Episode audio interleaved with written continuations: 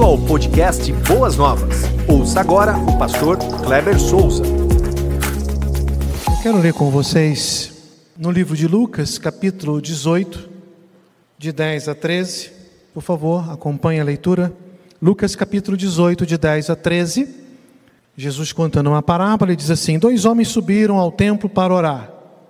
Um era fariseu e o outro publicano. O fariseu em pé orava no íntimo: Deus, eu te agradeço, porque não sou como os outros homens, ladrões, corruptos, adúlteros, nem mesmo como este publicano. Jejuo duas vezes por semana e dou dízimo de tudo quanto ganho. Mas o publicano ficou à distância. Ele nem ousava olhar para o céu, mas batendo no peito, ele dizia: Deus, tem misericórdia de mim, que sou pecador. Nós estamos numa nova série de mensagens às quartas-feiras e o título principal é Pecados Intocáveis, baseado num livro de Jerry Bridges. E o pastor Adalberico, semana passada, ele já introduziu a respeito do tema. E eu entro aqui no próximo capítulo do livro. E o subtema para esta noite é o desaparecimento do pecado. O desaparecimento do pecado. Antes de entrar propriamente no tema e na explicação do que, que o autor quer nos é, é, explanar nesta noite a respeito ah, do desaparecimento do pecado, eu preciso me deter um pouco ao texto e explicar aqui um pouquinho do contexto para que possamos entender o pano de fundo.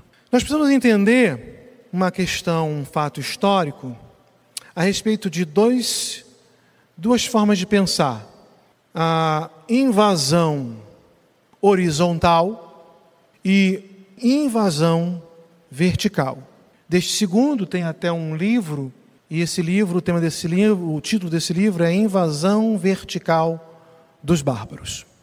Antigamente, e Roma ah, fazia parte deste pensamento, algumas nações elas sobressaíam e elas entendiam que algumas outras áreas eram importantes estratégicas para ser anexadas ao seu país, então elas invadiam e através das guerras elas conquistavam. E Roma fazia muito isso. Tinha um exército muito poderoso.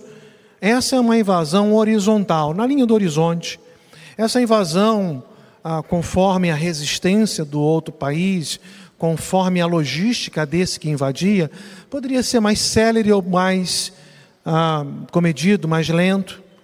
O fato é que ah, nessas nações, as invasões horizontais elas aconteciam e Roma agia assim. Algumas não se preocupavam com a invasão vertical. Algumas outras nações se preocupavam com a invasão vertical. E Roma era uma dessas que se preocupava com a invasão vertical. Era a invasão da cultura. Algumas nações, como a, na a nação assíria, ela entrava, destruía tudo, matava todo mundo, ou botava as nações para poder se misturar, e, era, e assim aconteceu ah, com Samaria, e ah, por conta disso, dessa mistura, porque eles levavam várias nações e obrigavam as nações se casarem entre elas. E quando o povo de Israel mestiça volta para Samaria, há esta briga. Esse fato está registrado em 2 Reis, capítulo 17. Mas Roma não agia assim. Na sua invasão vertical, e o livro Invasão Vertical dos Bárbaros, Roma, como outras nações, entendia que bárbaro é, hoje esse conceito se perdeu na nossa mente. Bárbaro são, aqueles, são aquelas pessoas que, que, que fazem atrocidades, maldades, se invade, mata todo mundo. Na, na, naquela época, o conceito de bárbaro não era esse. O conceito de bárbaro era o seguinte: ó, a minha cultura ela, ela está sobrepujando a sua.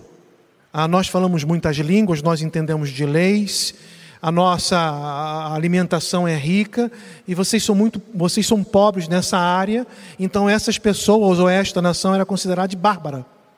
porque a sua cultura era inferior à cultura que estava querendo invadir. E Roma, quando invadia, fazia a invasão horizontal e fazia a invasão vertical. Roma falava o latim, o grego, e ela também impunha que aquelas nações também falassem essas línguas. E quando Roma invade Jerusalém, ela vai impor que uh, Jerusalém passe também a falar pelo menos o, o grego koiné, né, ou koiné, que é o grego assim do dia a dia, né, o grego uh, da feira, né, dois é dez, dois é dez, né, Essa, essas coisas assim de feira do Rio de Janeiro. Dentro dessa questão da invasão da cultura, eu já estou entrando aqui no texto de Lucas capítulo ah, 18, Roma também fazia exploração de, dos impostos. Só que Roma mesmo, ela não cobrava, ela não determinava algum setor dela para que ah, algum magistrado ou algum fiscal, alguém fosse lá fazer a cobrança. Ela loteava algumas regiões que ela julgava ser de uma certa posse e ela vendia é, a, o direito de exploração dos impostos. Então, alguns ricos, é, geralmente romanos, compravam um lote, antecipavam o pagamento e depois é, isso era recebido em forma da cobrança de impostos. Alguns judeus mais abonados, como o caso de Zaqueu, também conseguiam comprar, esse, comprar esses lotes. Ao comprar esses lotes, eles tinham por Roma o direito de explorar. Só que Zaqueu, como alguns outros publicanos, eles eram da mesma nacionalidade, eles eram judeus. Então, isso lá entre os judeus era muito mal visto. Por isso que a gente vê essa rixa entre fariseu e publicano. Nós vemos aqui nessa oração o fariseu falando de si para si e deixando, menosprezando até o publicano. Ah, e tinha ainda uma classe ainda um pouco mais inferior dessa questão do publicano, que eram cobradores de impostos, que era o funcionário do publicano, como o caso de Mateus ou Levi, né, e alguns outros que a Bíblia nos aponta. E aqui nós estamos num, num momento em que Jesus ah, usa de um, de um fato ocorrido e transforma em parábola para justificar a oração de quem estava orando ali. E ele apresenta dois personagens, um era, era fariseu, como eu já disse. O fariseu não tem a intenção realmente de falar ao coração de Deus, mas ele tem a intenção de falar de si para si. Ele tem a intenção de dizer para Deus: O Senhor é bom, eu também sou. Porque eu não sou como os outros, eu guardo a lei, eu dou o dízimo de tudo, não cometo adultério. Então ele estava se justificando com o fato de dizer que ele era uma pessoa boa. Para a questão da oração, isso aqui dá um sermão, entanto, ah, não é a nossa a temática desta noite. Eu quero agora me voltar para o publicano, que a Bíblia diz assim: que ele nem ousou olhar para o céu, bateu no peito e falou: Tenha misericórdia de mim, que sou pecador. Quando eu fui analisar essa frase no original, no original, a melhor tradução é assim: Seja gracioso comigo, o pecador. O fariseu não fala assim que sou pecador. Ele fala assim: ser gracioso comigo, o pecador. O artigo definido singular. Ele estava dizendo que ele não era um dos pecadores, mas um na multidão. Ele estava se reconhecendo como aquele que comete pecados e é carente da graça e misericórdia do Senhor.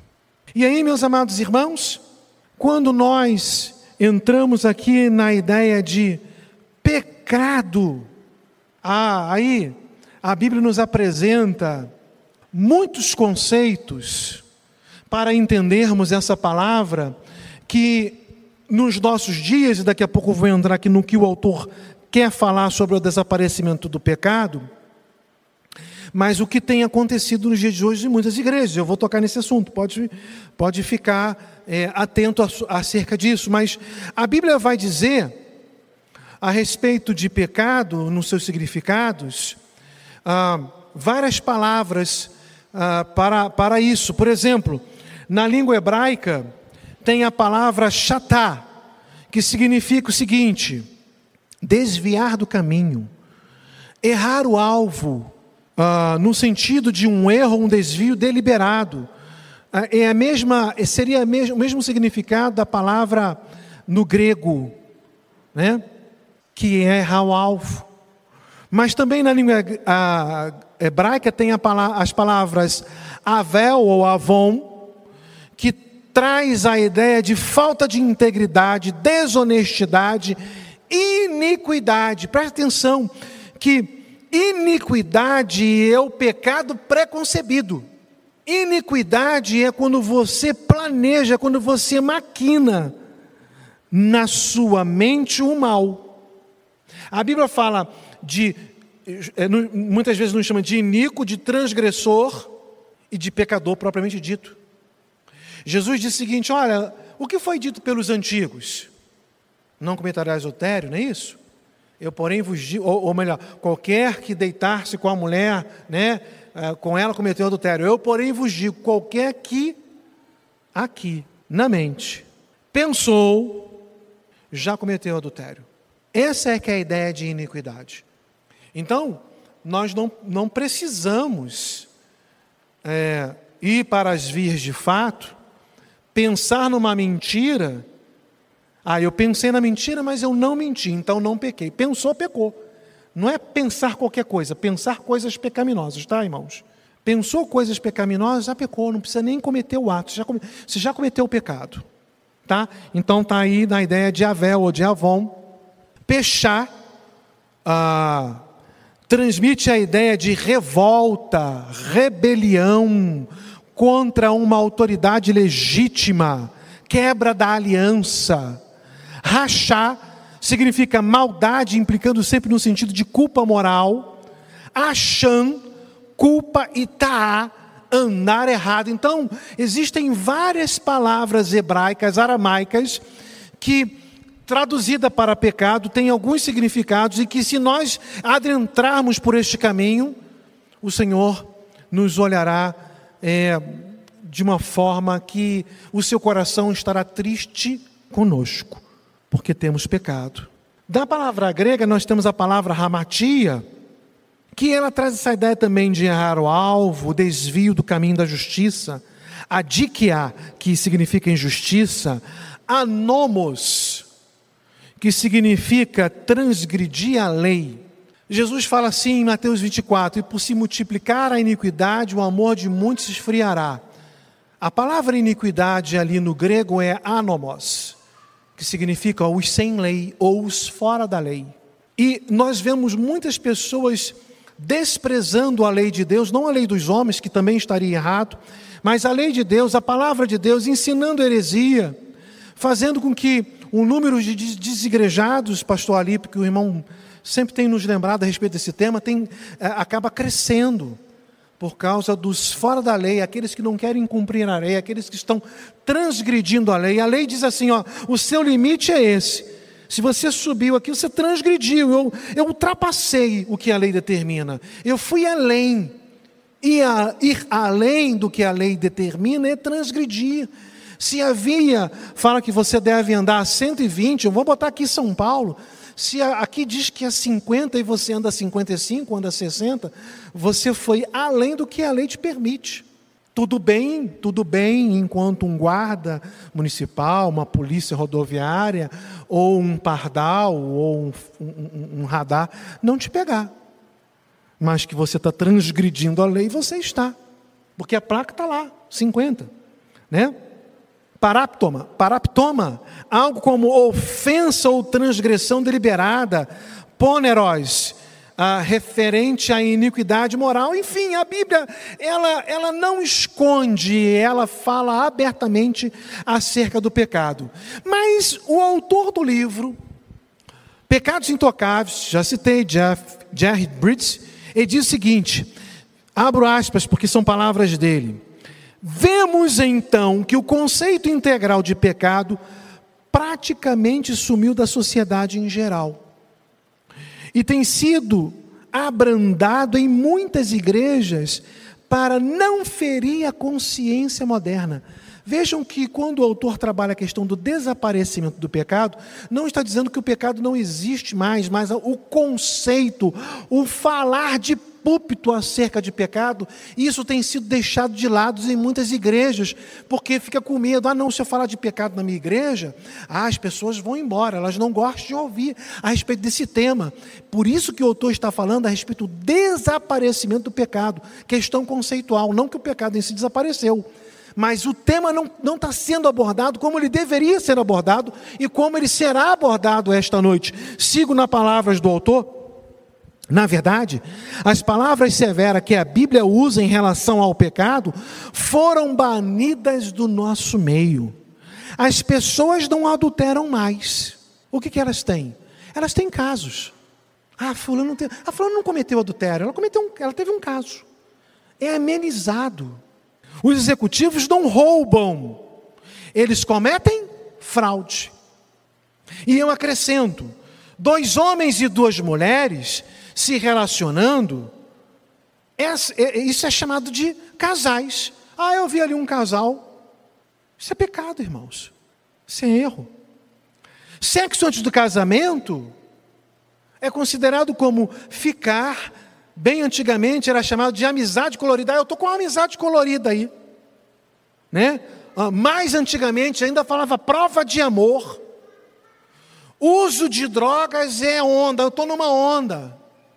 Então, meus amados irmãos, o que hoje se tem usado no nosso meio, e quando falo no nosso meio, não estou falando da Igreja Batista Boas Novas, estou falando no meio evangélico de um modo geral, em muitas igrejas, até porque domingo passado pela manhã, pastor Alípio, falando acerca de é, Tiago capítulo 3, falou sobre a língua, e ele não mediu o tamanho da sua língua no sentido de pensar nas palavras, foi claro e contundente para nos chamar a atenção que nós devemos refrear e controlar a nossa língua para não maldizer, não falar mal do outro.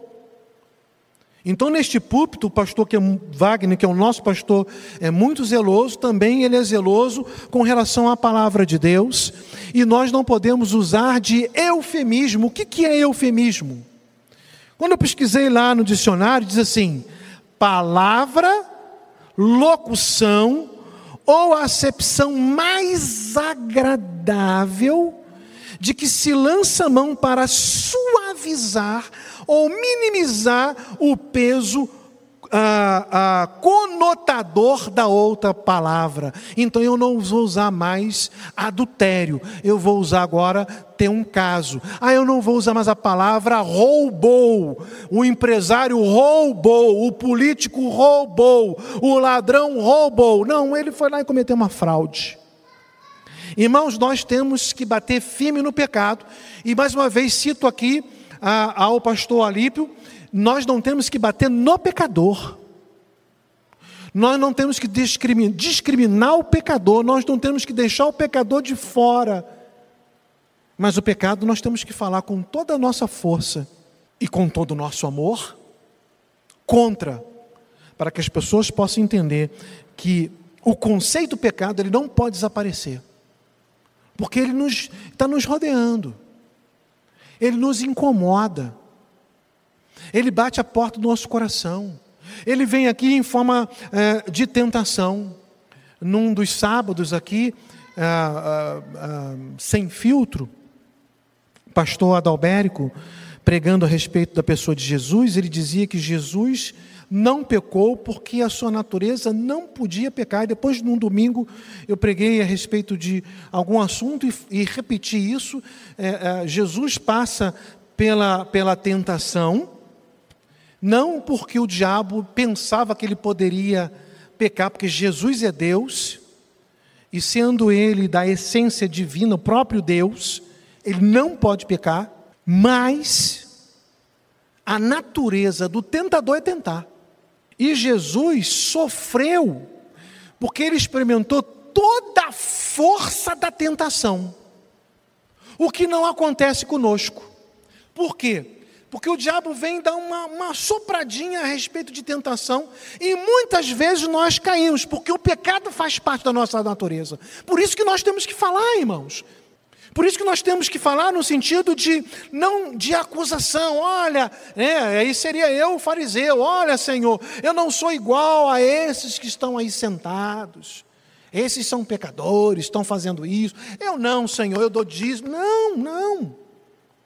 Nós temos que olhar para a vida do publicano e falar: Senhor, tenha, seja gracioso comigo, ô pecador, cada um de nós. E o pecado não pode desaparecer das nossas vidas, das nossas mensagens, do nosso dia a dia. Até mesmo quando nós formos pregar com muito amor, com muito zelo, com muita sabedoria, mas falar que pecado é pecado, e pecado desonra e desagrada o coração de Deus, e o pecado não confessado, uma vida não arrependida, ela será condenada. Porque a pessoa vai querer viver sua, ao seu bel prazer, à sua maneira. Ele vai presidir a sua vida quando a proposta de Jesus é que Jesus venha presidir os nossos corações.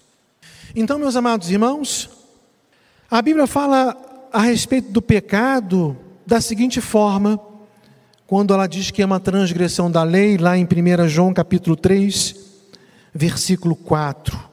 1 João capítulo 3, versículo 4, a Bíblia fala assim: todo aquele que pratica o pecado transgride a lei. De fato, o pecado é a transgressão da lei. Se o pecado é transgressão da lei, e repito, meus amados irmãos, nós não estamos falando a respeito dos dez mandamentos, mas nós estamos falando a respeito daquilo que Deus determinou para as nossas vidas e colocou para seguirmos como obediência ao seu, aos seus propósitos, desígnios e vontade, quando nós não queremos. Quando nós não queremos fazer aquilo que agrada o coração de Deus. Quando nós quando fazemos aquilo que agrada o nosso coração. Claro que tem coisas que são, uh, são meramente humanas, mas que Deus colocou isso como, como bom para nós, e que são, são uh, sentimentos do homem que fazemos para, para agradar a nós mesmos, mas isso não se constitui num pecado. Quando então você pega a sua esposa, ou seu marido, seus filhos, e vão passear, vão tomar um sorvete, vão se alegrar, vão jogar um futebol, vão, vão para uma piscina, vão para uma praia, com decência, com ordem. Essas coisas não se constituem em pecado e você está fazendo para agradar o seu coração.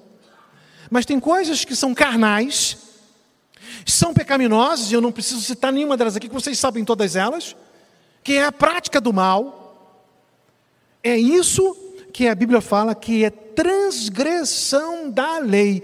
É ir além da que a, da, do que a Bíblia diz para você ir. Você, você deve ir até aqui. Não, eu quero passar disso.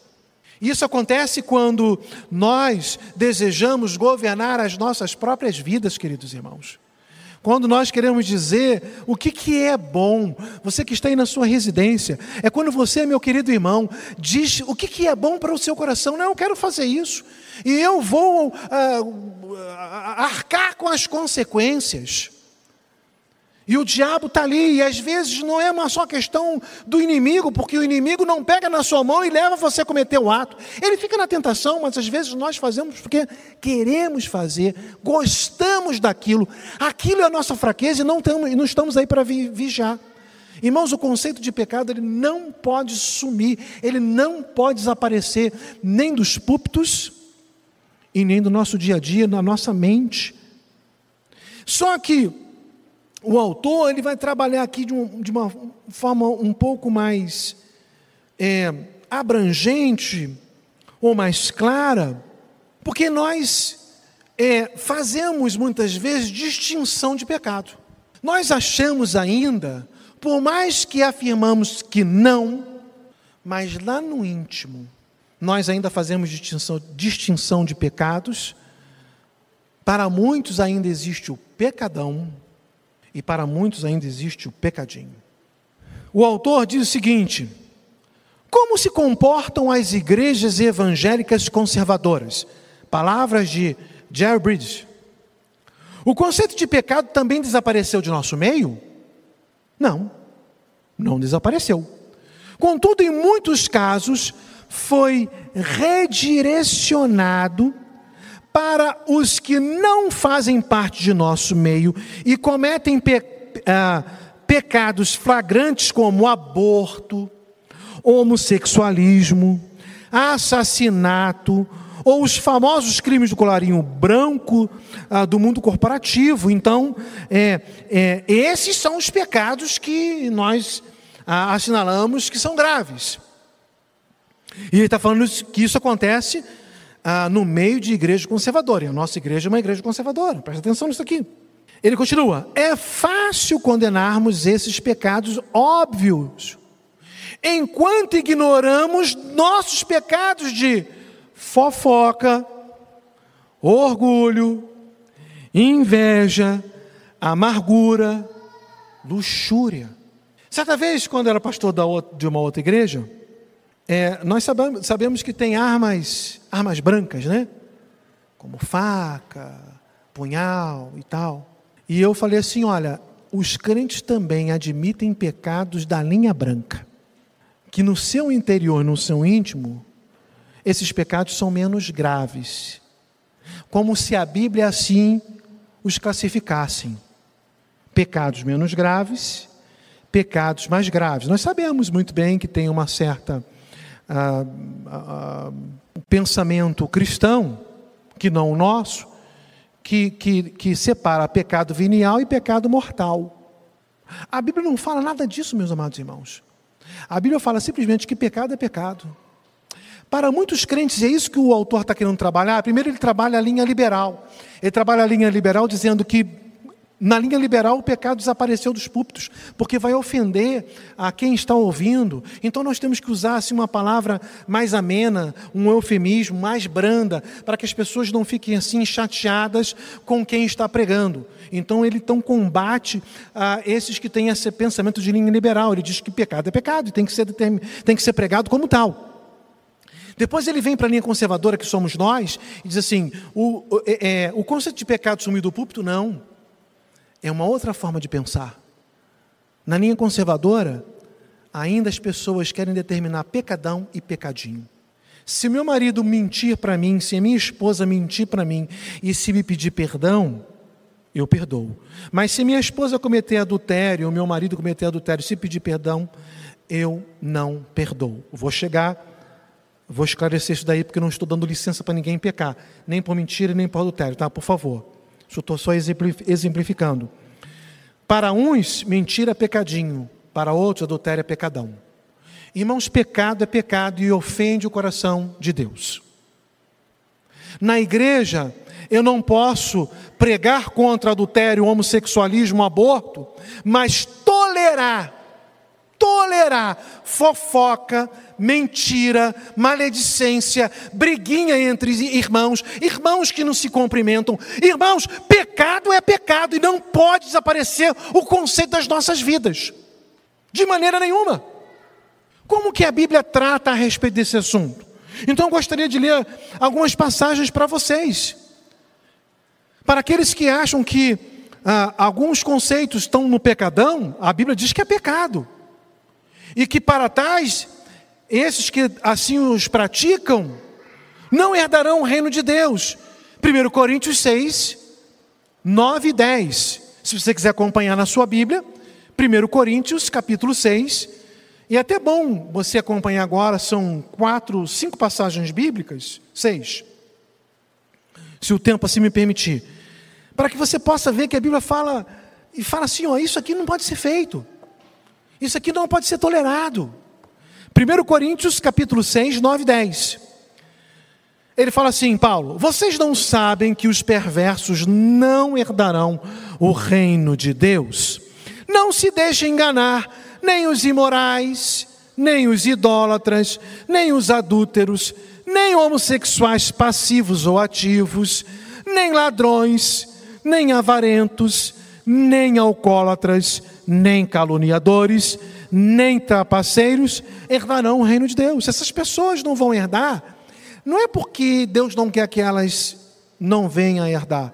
A Bíblia está dizendo o seguinte: se essas pessoas não se arrependerem desses pecados e desejarem viver, nascer assim, morrer assim, vivendo dessa forma, não vão herdar.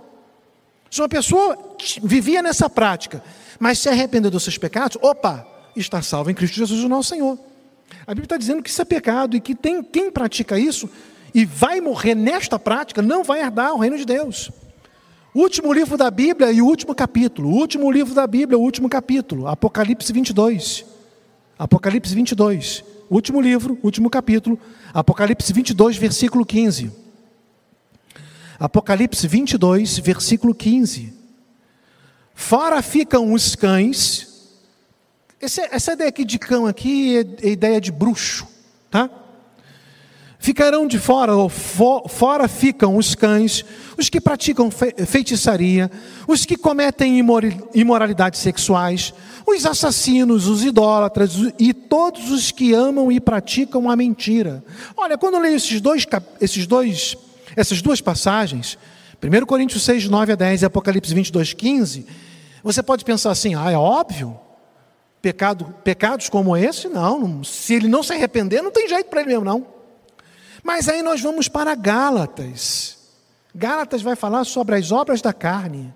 Depois de falar do fruto do Espírito. Mas Gálatas capítulo 5, Gálatas capítulo 5, a partir do versículo 17 até o 21, vou repetir.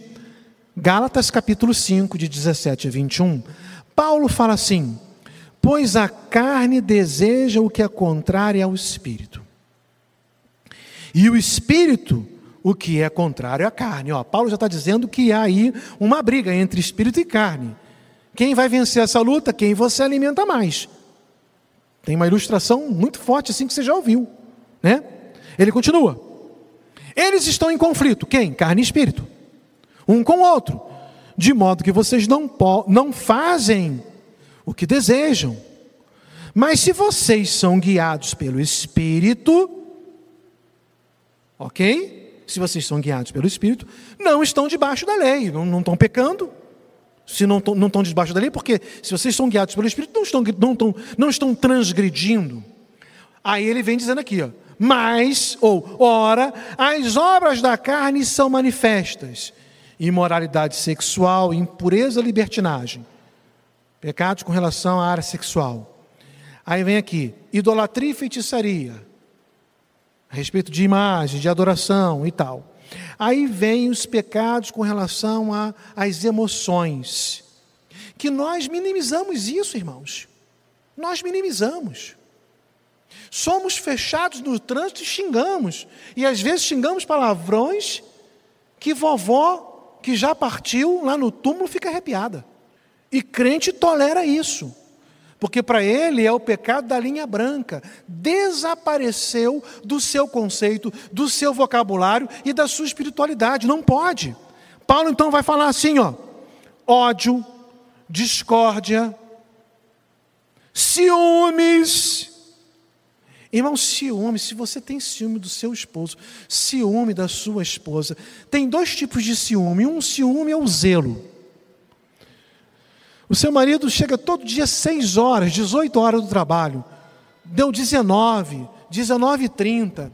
Você está preocupado e ora, ah, Senhor, guarda o meu marido. Seu marido chegou e falou assim: o que, que houve com você? Eu estava preocupado, estou com o coração aflito, já até chorei. Você está bem? Está tudo bem? Esse, time de, esse tipo de ciúme é o ciúme do zelo, está correto, não tem nada de errado.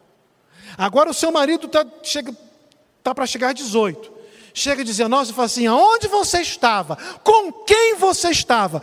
Isso é pecado, e crente tolera, e crente vive assim. Pecado da desconfiança, marido para com a esposa e esposa para com o marido. Está errado. Ira. E tem gente que está falando assim: eu estou irado. Egoísmo, dissensões, facções, inveja embriaguez, orgias. E aí Paulo fala assim: olha, a lista é grande, então vou botar aí no mesmo pacote. E coisas semelhantes. Eu os advirto, como já os adverti, que os que praticam estas coisas não herdarão o reino de Deus. Então, quem não herdará o reino de Deus? Tanto que quem é homossexual irão quer largar o homossexualismo, como quem também tem ciúmes, a ira, a dissensão, o ódio e não quer abandonar este conceito pecaminoso no seu coração. O autor aqui do livro está dizendo: Isso desapareceu do nosso meio porque as pessoas estão tolerando, não pode. Primeiro livro de Pedro, capítulo 2, versículo 1. Vamos lá. Primeiro livro de Pedro, primeiro livro de Pedro, capítulo 2, versículo 1. Livrem-se, pois, de toda maldade, de todo engano, hipocrisia, inveja e toda espécie de maledicência. Pedro coloca toda espécie que foi falado aqui no domingo pela manhã do uso da língua que é contrário à vontade de Deus, abandone isso. Vem aqui, vem aqui, vem aqui. Vamos, nós precisamos conversar, que eu tenho uma nova para te contar. Você não sabe o que aconteceu. Você, aquela irmã, tá, aí outra, a irmã passa, ou o irmão passa, ah, olha que roupa, como é que ela está vestindo, ah, que coisa brega, que coisa feia. Irmãos, maledicência. Aqui em Boas Novas isso não acontece, graças a Deus.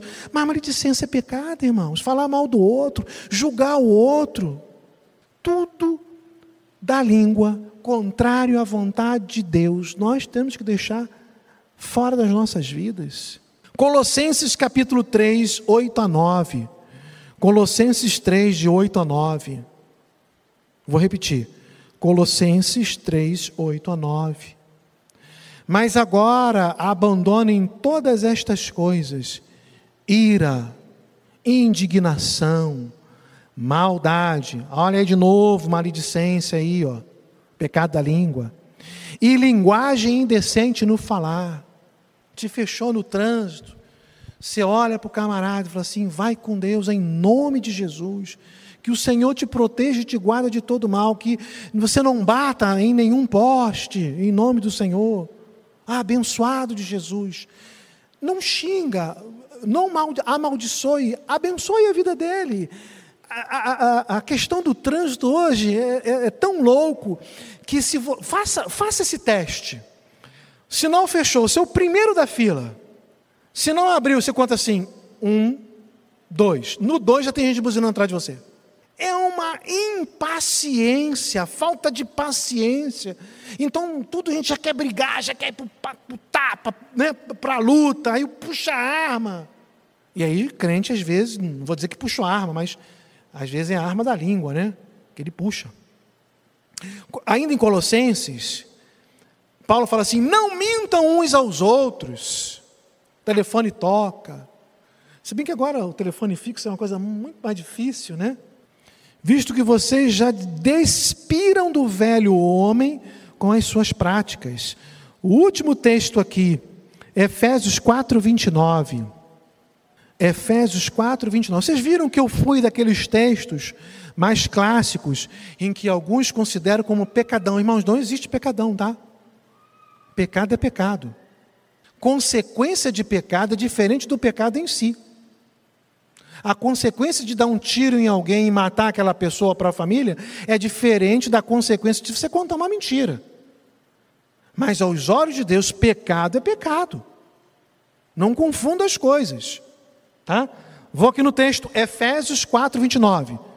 Abriram aí, anotaram? Quem está anotando? Efésios 4, 29, Paulo fala assim: nenhuma palavra torpe. Vejam só, queridos irmãos, Paulo, em vários momentos, também fala contra o pecado da língua, para que possamos tomar cuidado com a nossa língua. Maledicência, palavra torpe, né? Não, ah, nenhuma palavra torpe sai da, da, da boca de vocês, mas apenas a que for útil para edificar os outros, conforme a necessidade, para que conceda graça aos que o ouvem. Olha, irmãos, quer ver, uma, quer ver um momento abençoado na vida do crente? Hoje é um pouquinho mais difícil isso. Acredito que o Joseniel, talvez o Ali, vai lembrar muito bem disso, momento de retiro. Aí lá a mocidade, vamos jogar bola. Ah, rapaz, o pessoal eh, caía no braço, brigava, xingava, ficava virado, ficava sem falar. Mas Paulo fala: nenhuma palavra torpe saia da boca de vocês. Olha, se nós estamos em comunhão, se nós estamos em harmonia, se o sangue de Jesus nos purificou de todo pecado, como nós cantamos aqui nesta noite, como é que nós vamos admitir o ódio? Não, homossexualismo não, está errado. Aborto nem pensar, que é isso? Assassino, está errado, ladrão. Essas coisas estão erradas. E mentira. falta de fidelidade ao Senhor. Não pode, meus amados irmãos. Eu não estou falando de, de não ser tolerado pelo líder, no sentido de que vou botar lá um, leões de chácara na porta da igreja e falar assim: ó, quem está mentindo, quem está em ódio, não pode entrar. É não ser tolerado por você, por mim, por você. Porque a nossa fala tem que ser a mesma fala do publicano. Qual foi a fala do publicano? Seja gracioso comigo, ou pecador. É assim que nós devemos nos comportar. Quando ele fala o pecador, não é no sentido de conformismo. Ah, eu sou pecador mesmo, então vou me, me chafurdar na lama do pecado, vou viver no pecado. Não é nesse sentido, não. Ele fala assim: oh, eu sou pecador, eu preciso da graça, eu preciso vencer. Essas coisas me incomodam, então eu vou lutar mais. Como o texto que nós lemos aqui: o espírito luta contra a carne, a carne milita contra o espírito. Mas eu vou trabalhar mais no culto doméstico, na minha devocional diária, na minha, minha vida de oração incessante cantar louvores, eu vou alimentar as coisas espirituais. Mas nós não queremos alimentar mais a, a, o meu espírito com as coisas espirituais. Quando vem a tentação, quando vem a luta, até mesmo para esse tipo de pecado que nós julgamos ser pecadinho e isso não existe, é pecado, nós falamos assim, não, isso é tolerável. Não pode ser tolerável. Eu tenho certeza que você não tolera a mentira do seu filho na sua casa. Como é que você vai tolerar a sua vida de mentira na igreja? Eu tenho certeza que você não tolera a, a, vida de ódio do seu filho com relação a um colega na escola. Mãe, eu estou irado, quero matar aquele meu coleguinha. Você vai sentar com ele e olha, não é assim. Então, como é que você vai admitir isso na sua vida dentro da igreja do Senhor Jesus Cristo ou fora da igreja? E a gente fala dentro da igreja, a gente está falando no, no, dentro aqui do, do, do, espaço, né? mas nós somos a igreja, né? dentro do meu ser. Como é que eu vou admitir isso no meu coração? O pecado não pode desaparecer da minha vida de jeito nenhum, meus amados irmãos. Nós não somos do conceito liberal. Vamos usar aqui um eufemismo para dizer que o pecado é uma palavra mais amena. Nós somos conservadores, mas como conservadores, também não podemos tolerar alguma, alguma, algum tipo de prática que nós achávamos que tinha uma certa coisa assim, que Deus fala assim: não, não, mentira, não, não mentira, eu, eu, eu vou virar aqui e vou fingir que não estou vendo. Ah, você está com ciúme? Não, não. Ciúme. É... Ai, deixa eu coçar aqui minha cabeça, Deus falando. Não, eu vou tolerar. Não, irmãos, Deus não tolera nada. Pecado Deus não tolera, Deus é santo. A qualidade, de, a qualidade de ser santo é a incompatibilidade com viver em pecado. A Bíblia diz assim: Deus é tão puro de olhos que não pode ver ou conviver com o mal. Então, nós estamos seguindo a estatura do varão perfeito que é Jesus Cristo. Como nós vamos admitir isso no nosso ser? Pecado, nesse sentido, ele não pode desaparecer, ou de, no sentido nenhum. Não na ideia de conformismo, na ideia, ah, sou pecador, então vou ficar. Não, mas lutar, lutar contra o pecado. Essa é a ideia do autor. Para algumas, algumas é, denominações, ele desapareceu. Para algumas outras denominações, alguns conceitos são toleráveis. Nenhum e nem outro nós precisamos ficar com a palavra de Deus. Que o Senhor nos abençoe poderosamente nesta noite e que possamos viver para a glória do Senhor Jesus Cristo. Irmãos, vamos preparar as nossas costas para todas nossas costas para todas as quartas-feiras. E também nós os pastores que somos o primeiro a levar essa chibatada do Senhor, porque falar sobre pecado não tem como falar, oh, irmãos, o pecado é um negócio bom, agrada o coração de Deus, ó, é legal, não tem. Pecado é ruim. Então nós vamos apanhar dele. Vamos ficar de pé. Você ouviu o podcast Boas Novas. Se você quer saber mais sobre a nossa igreja, nos siga no Instagram, arroba Igreja Boas Novas e nos siga também no nosso podcast.